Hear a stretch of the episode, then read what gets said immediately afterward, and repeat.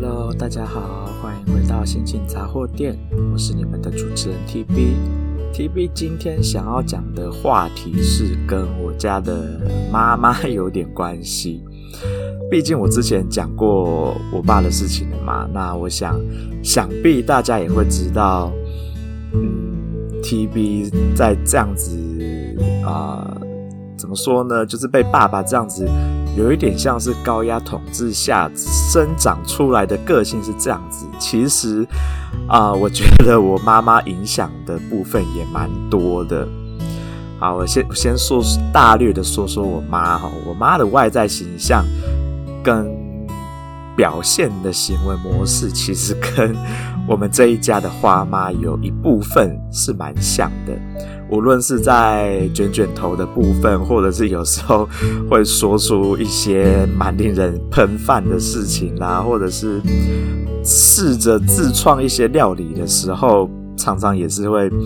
不能说常常啊，偶尔会吐槽一下的这种，我觉得生活中的小乐趣，我觉得倒是蛮多的。但是说老实话哦，TB 小的时候觉得我妈。有一点可怕，虽然他对我真的很好，他他真的就像我大姐说的，他其实偏心我偏心的蛮多的，然后对我真的是比起姐姐来说更好，让我让我有更多的自由去做我的选择，或者是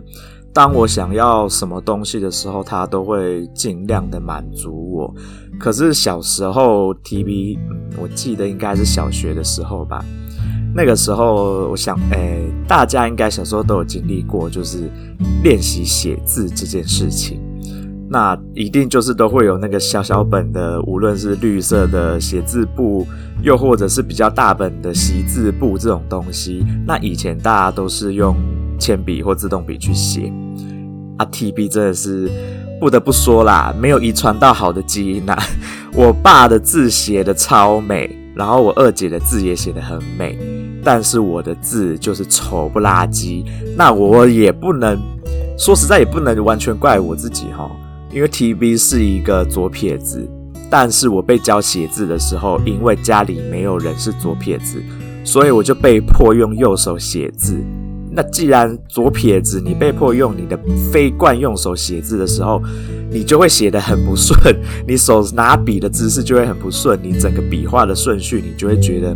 跟你脑子想的就是不一样，你就会写得非常的不顺畅，然后你的字就会写得很丑，啊，字写得很丑，你就不想要。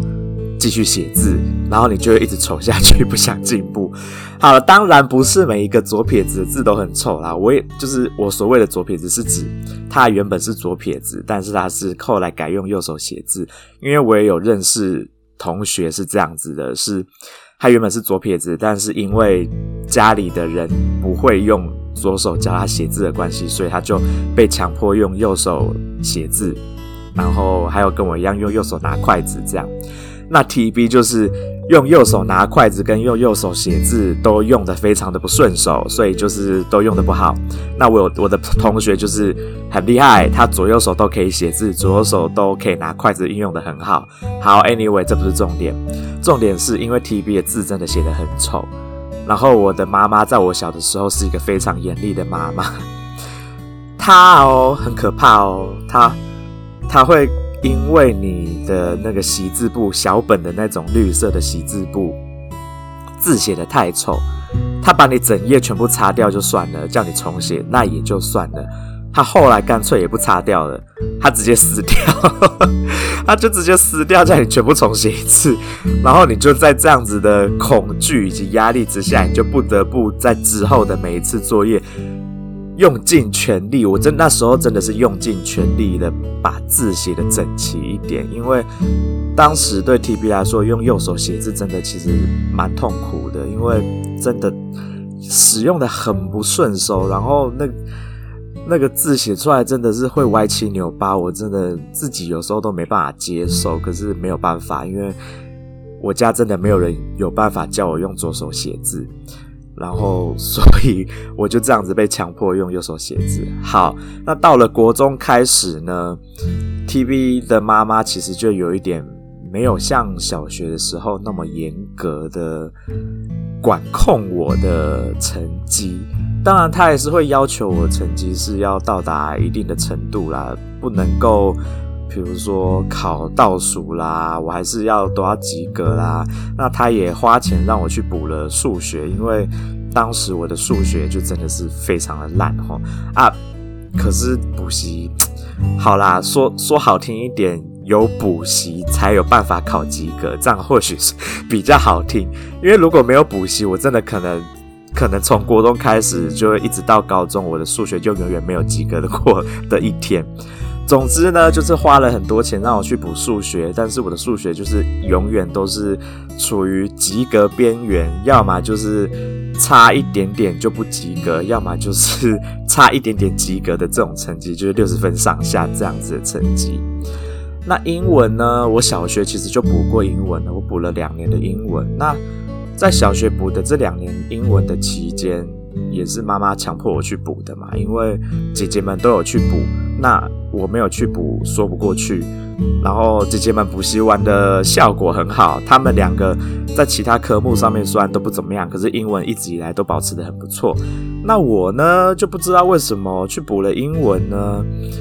我在国中国一国二的时候，英文还还算成绩不错，到国三开始突然的就一落千丈，然后一路一直烂到大学去，直到我出国去念书，念了语言学校为止。我这中间大概七八年间的英文真的是惨不忍睹，而我妈也觉得很奇怪，为什么妹妹赶快都送去补英文，那可是后来结果的就是出来的成果那也差啊贼。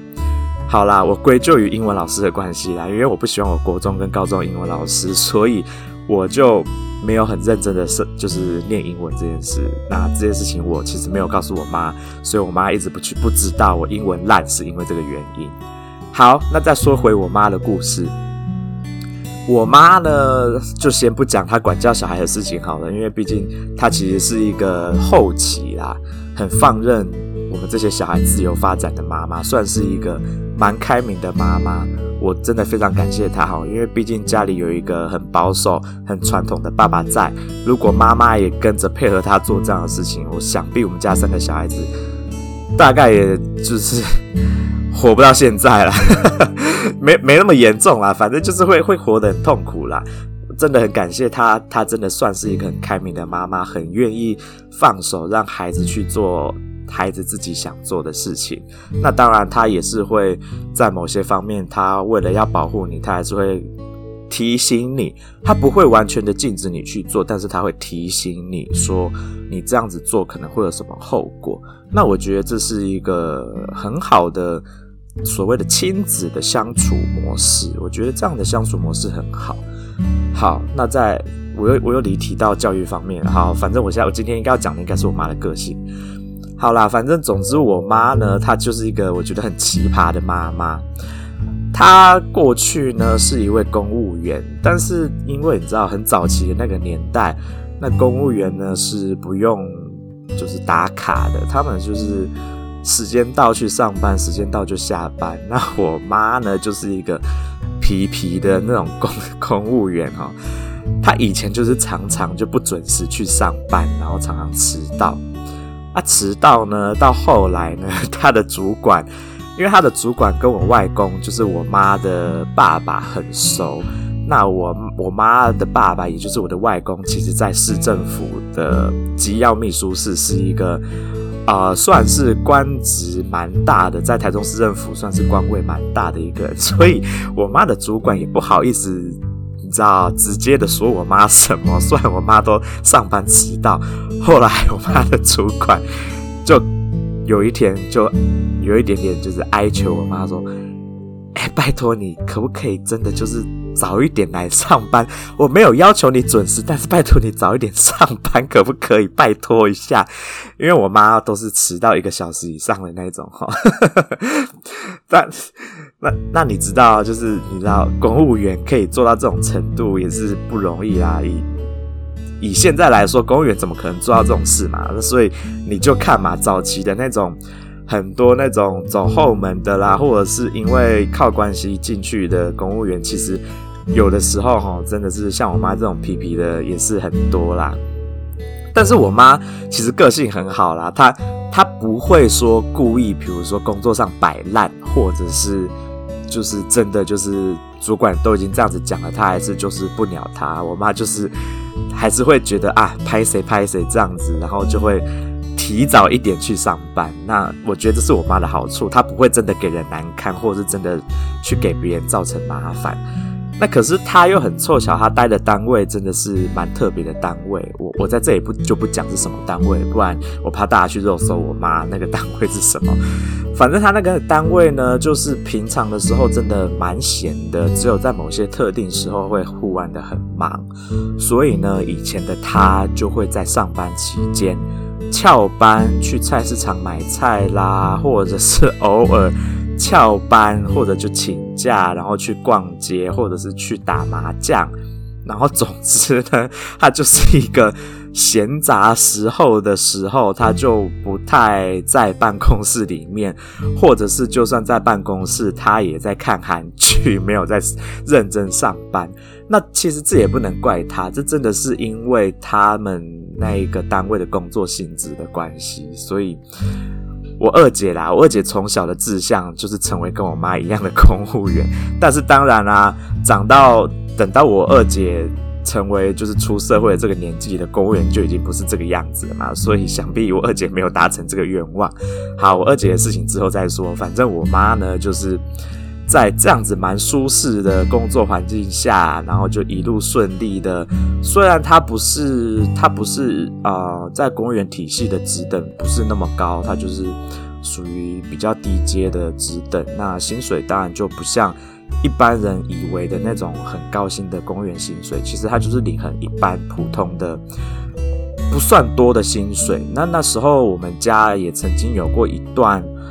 啊，经济上非常困难的期间，真的是我妈帮我们家养活的，这一点我真的是非常佩服我妈。那其实以前 TB 有被规定。我考高中跟考大学的时候，一定要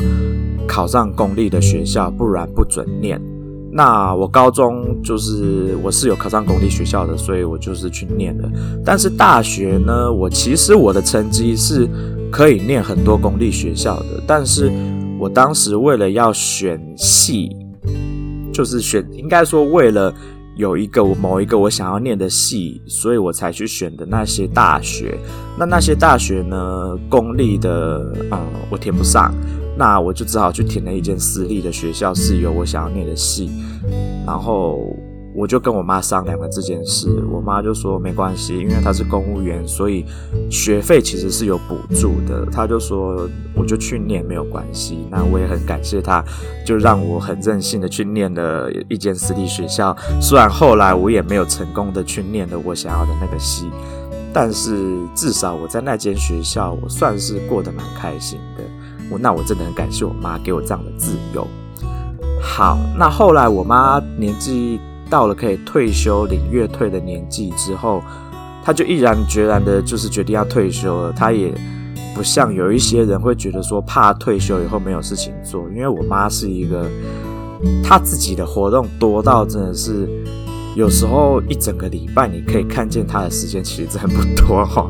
我觉得这是很好的一件事啊，她自己有。很多的活动去安排，很多的节目可以，就是很多的事情可以去做。他的朋友也很多，他就每天不是每天啊，就是每个礼拜他都有固定的活动。那周末或者是平常也常常有朋友约他出去玩，他就会去去个两天一夜或三天两夜的旅行，然后就不在家。我觉得这样很好，就是对于退休的人生来说，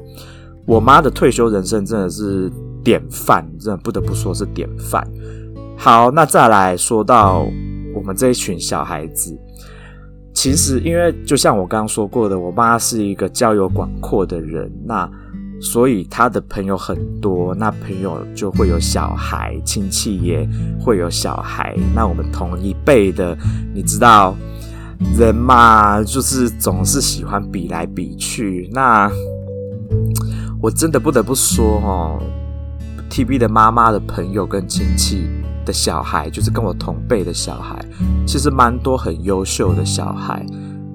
当然了，我的意思是指说跟 TB 相比之下，真的是优秀很多。那我知道 TB 一直以来都不算是非常优秀，是可以让妈妈在外面可以很骄傲、很大声的说：“哦，我跟安诺安诺做啊这些上面代志。”像就是这种可以让他去外面炫耀事情的这种小孩。那我们家真的。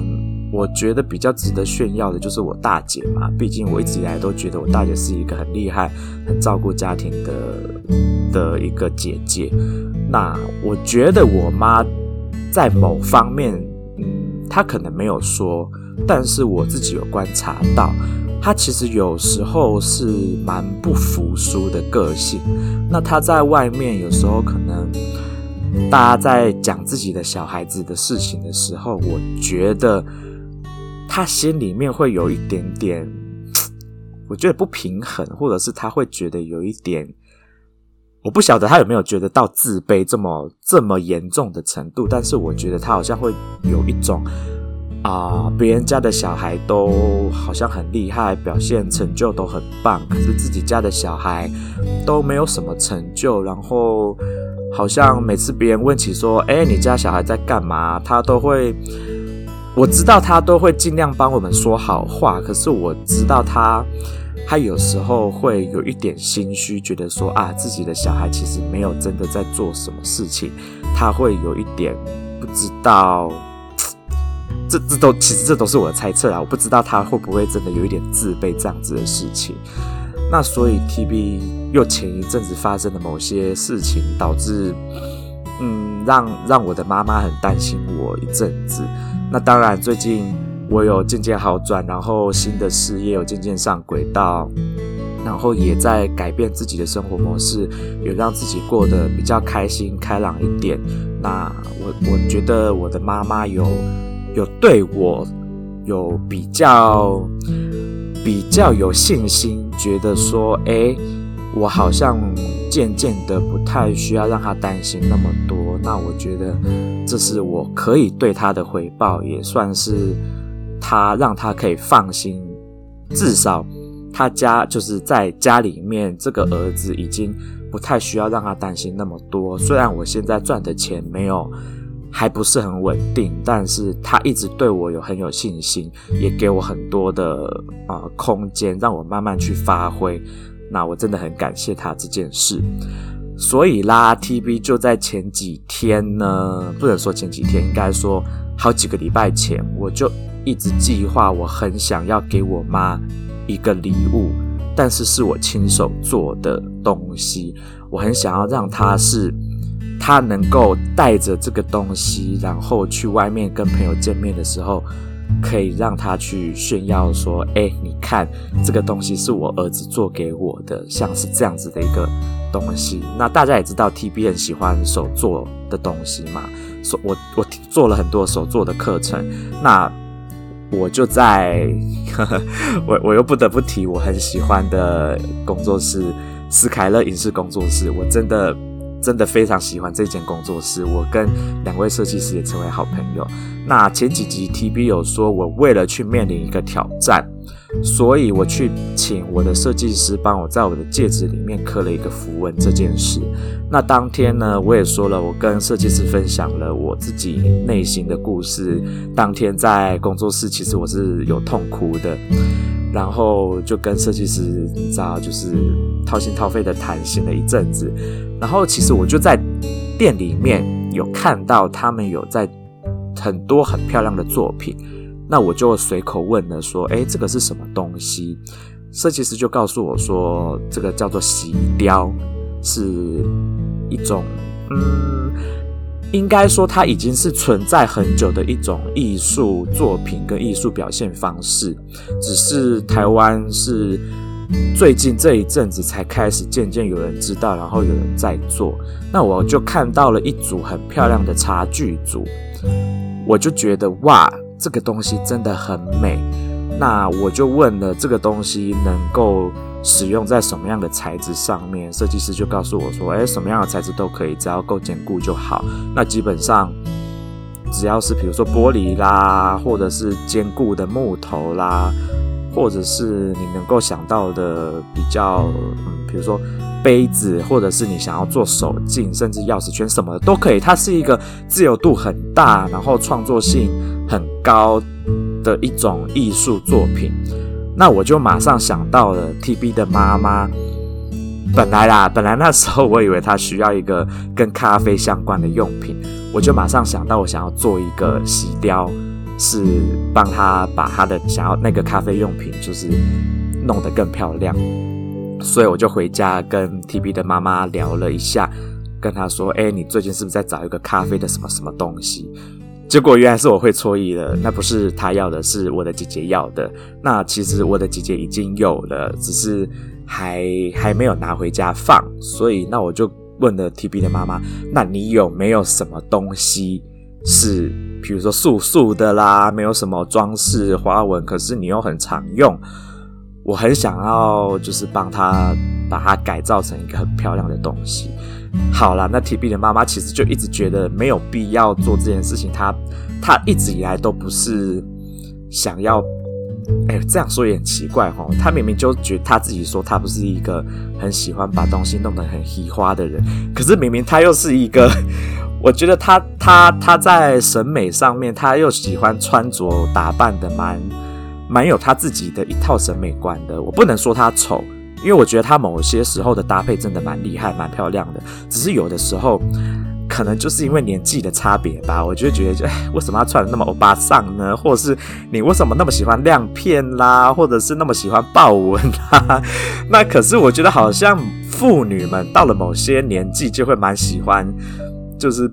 类似豹纹或亮片这种这一系列的产品。好啦，那总之呢，TB 的妈妈在衣服的穿着上面，其实她的转变。蛮多样，就是蛮大的，从豹纹到亮片，到其实她也可以穿得很时尚、很贵妇。那她其实算是花样变化蛮多的妈妈，对于她的穿着 style 来说，好，那就先不提这一件事。那再转回来，我就问她有没有常用的东西是比较素的。后来她就想了很久，就终于想到她有一个小茶杯。就是一般我们在泡茶用的那种，呃，高山茶用那种小茶杯是纯白的素色的。那他就说，这个茶杯是他每次跟朋友出去玩的时候都一定会带去，因为他们就会在外面泡茶啦，或者是就是在别人家泡茶就会拿自己的茶杯出来用。第一个可能比较卫生，第二个可能也觉得在外面如果他们是在野外要泡茶，那。都是别人带茶具出来也不方便，那每个人自己带自己的茶杯也比较方便。他就说他有一个这样子的茶杯可以给我去做创作，我就说好。然后呢，我就带着这个茶杯去了斯凯勒影视工作室去做了锡雕。那我很荣幸的成为那个工作室的第一位锡雕体验课的课程的客人。然后哇，我真的不得不说。骑雕是一件非常非常能够让你专心，然后放松、很静心的花。大概因为洗雕是一个你可以花很长的时间，你也可以花很短的时间去完成你的作品。可是它的自由度很大，然后能够让你整个静下心来，好好的去思考你要创作的这种东西。那它的难度也不高。它其实就也很简单，所以是你如果有一套工具，你其实是随时你不管你要在家或者你去咖啡厅，你就点一杯咖啡，你就可以花一个下午好好的去完成设计你的作品，然后最后再把它贴上你想要的东西上面。那这个东西，我真的觉得我蛮推荐大家可以去体验看看的。锡雕，锡就是那个金属的那个锡，那雕就是雕刻的雕，锡雕这个东西。那我不得不说，我就是好了。我觉得我每次都一直在推斯凯勒影视工作室，大家都以为我有跟他，我有跟他们收钱在做业配，其实真的没有哈。我是真心的，发自内心，非常的喜欢那间工作室，然后也非常喜欢两位设计师。他们真的是我的许愿池，我真的每一次有什么不顺遂的事情，或者是我有什么，比如说像这一次，我的愿望就是我希望能够送我妈一个我手做，然后很漂亮，能够让我妈很开心的东西。我真的是当天哦，我昨天哦，当天问他们有没有时间让我可以去做这件事情。他们本来其实有自己已经安排好的课程，还有后来自己的事情要做，可是他们为了我，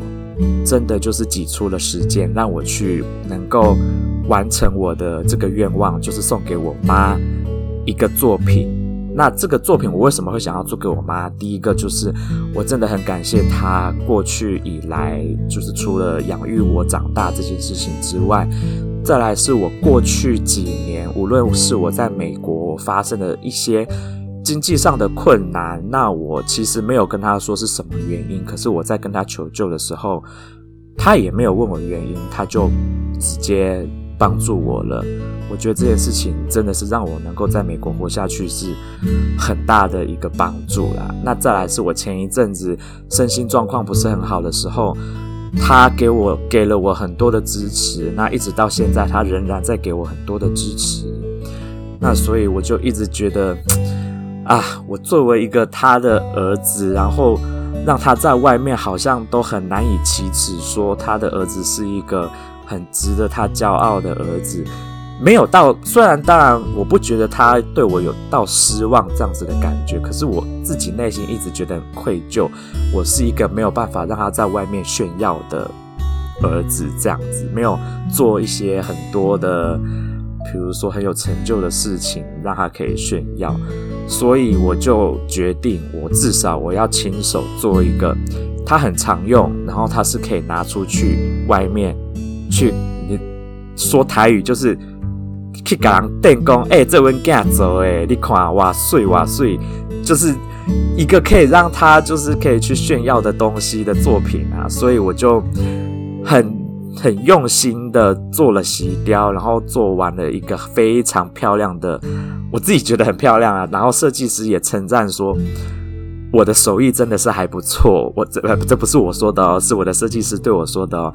因为 TB 自己一直以来都觉得我是一个手工上面没有特别厉害的人，可是我的设计师说我的这个洗雕作品做的真的非常的好。还有前一次我做的那个耳环，也是设计师说他们所有的客人跟学员当中，我是第一个做出最复杂、成品也最美的耳环的一位客人啊。那听到这里，我当然就觉得啊，我很开心。那我当然也很。开心，原来我自己的手艺是不是像我想的那么差？那我又帮帮我妈完成了一个作品，那我当天我就昨天做好就带回去，我就拿出来给我妈，我真的非常开心。我妈很爱那一个作品，很爱我做出来的杯子，然后她也亲口说出了，她会把这个杯子拿出去外面炫耀去。甲别人电工，这是阮囝做好我的上水的杯啊！啊、哦，你知道我听到这句话的当下，我其实我真的觉得很开心。我当时内心真的差一，不能说内心，我是当下差一点就喜极而泣，因为我真的一直以来都觉得很对我妈很抱歉，好像都没有做什么让她可以很骄傲的事情。那至少这一次。我完成了一个我自己内心的一个，就是我我自己内心的遗憾，我去我去把它克服，我完成它了，我达到我想要的目的，我让我妈可以很骄傲的去跟外面他的朋友和亲戚说，我的儿子是一个很棒的儿子这件事。那我也很感谢斯凯勒影视工作室，我的许愿池，他这他们真的是我的许愿池。帮助我完成了我这个愿望，然后让我可以让我妈能够在外面，终于不用再就是啊，讲到我又要哭了。反正反正就是终于可以不用再好像有一点点自卑，觉得说啊，他的小孩跟别的小孩，每次大家在比。大当然大当然大家不会故意的去想说去比较各家的小孩怎么样，可是谈话的话题多多少少会提到小孩嘛。那终于这一次，我妈是有事情可以拿出来说，我的儿子帮我做了一个这么漂亮的作品，让他感到很骄傲这件事。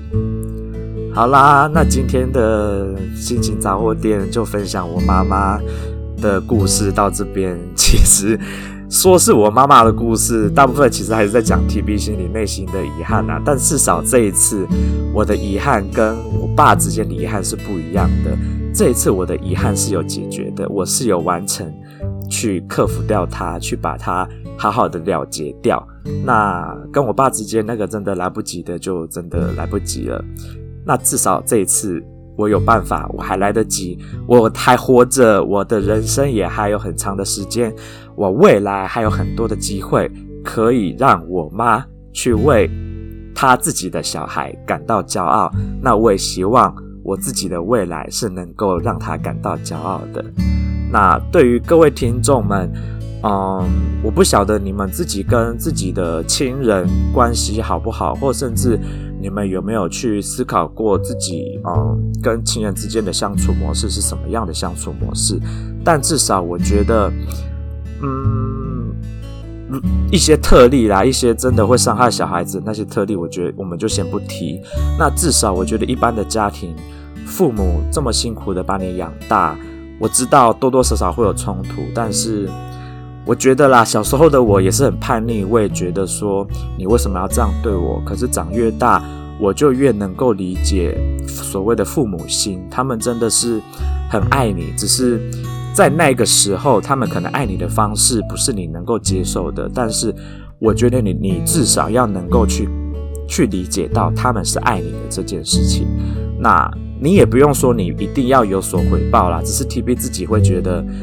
我自己的个性是我希望能够有所回报，那至少在这件事情上面我做到了。那我也希望能够能够我妈能够尽快的把那个很漂亮的作品拿去炫耀给她的朋友们看，那我也会很高兴。那当然我也高我也很开心，我妈妈非常喜欢这个作品。那至于那个作品的成品呢，想要看的听众朋友们，我会把它放到我的 FB 的粉丝专业上面，在这一集要上上档的时候，我会同时一起放上去，让大家欣赏一下。嗯，我不能说它是一个很完美的作品，但至少以一个素人没有学过艺术跟美术的人来说，我觉得我表现得还不错。就这样，好啦，那谢谢今天大家的收听，那今天的节目就到这边结束。我是你们的主持人 TB，祝大家有美好的一天，拜拜。